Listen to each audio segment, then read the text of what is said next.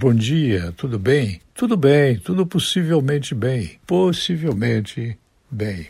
Uma batelada de aproximadamente 100, 150 empresários mandou uma carta para um conjunto de outros líderes, dentre os quais estão as chamadas autoridades, embora esteja muito difícil a gente saber hoje quem é e quem não é autoridade no país, eles estão pedindo ao presidente Arthur Lira para rejeição de projetos de lei que ameaçam áreas protegidas e prejudicam negócios. Para você entender essa história, é preciso apenas lembrar do seguinte: investigado pela Polícia Federal, Salles deixou o governo. Ele pediu a conta, pegou o boné e foi embora. Agora então é a hora de muitos empresários, não todos, mas muitos, eles começarem a devassar tudo o que é possível fazer para ganhar dinheiro e destruir. Destruir a Amazônia, destruir as algas, destruir o meio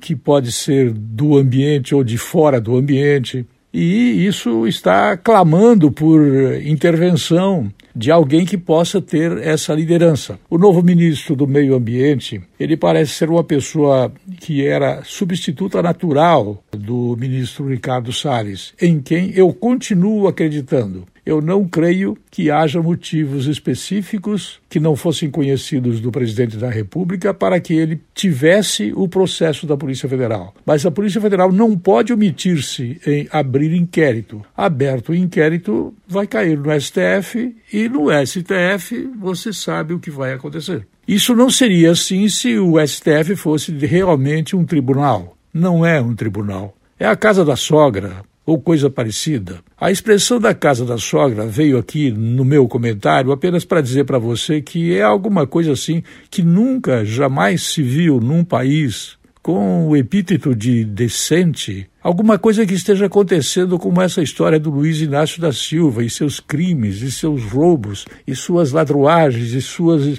imensas falcatruas feitas e que foram todas perdoadas por conta da discussão de que o foro deveria ser São Paulo e não Curitiba, deveria ser Brasília e não São Paulo, uma coisa indescritível. Esses empresários criticam leis antiambientais. Em carta ao presidente da Câmara, o Lira, mais de 100 empresários pedem rejeição a projetos de lei que ameaçam áreas protegidas e prejudicam negócios. Isso é bom. Quando os empresários têm essa consciência, eu acredito que é alguma coisa boa e é um legado muito bom que Ricardo Salles deixou para o país. Eu não tenho dúvidas que Ricardo Salles vai ser nomeado para um outro posto, talvez mais importante, dentro da estrutura do governo, porque ele não deixou acontecer nenhum crime e não cometeu nenhum crime.